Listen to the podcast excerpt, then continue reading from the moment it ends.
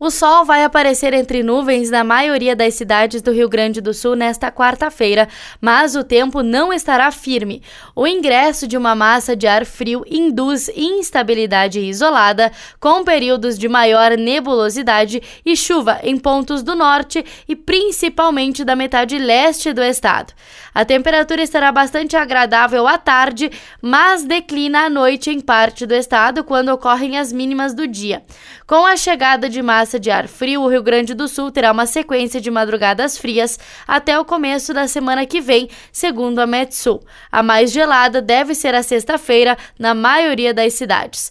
A quarta deve terminar com marcas entre 11 a 13 graus no sul gaúcho e na campanha.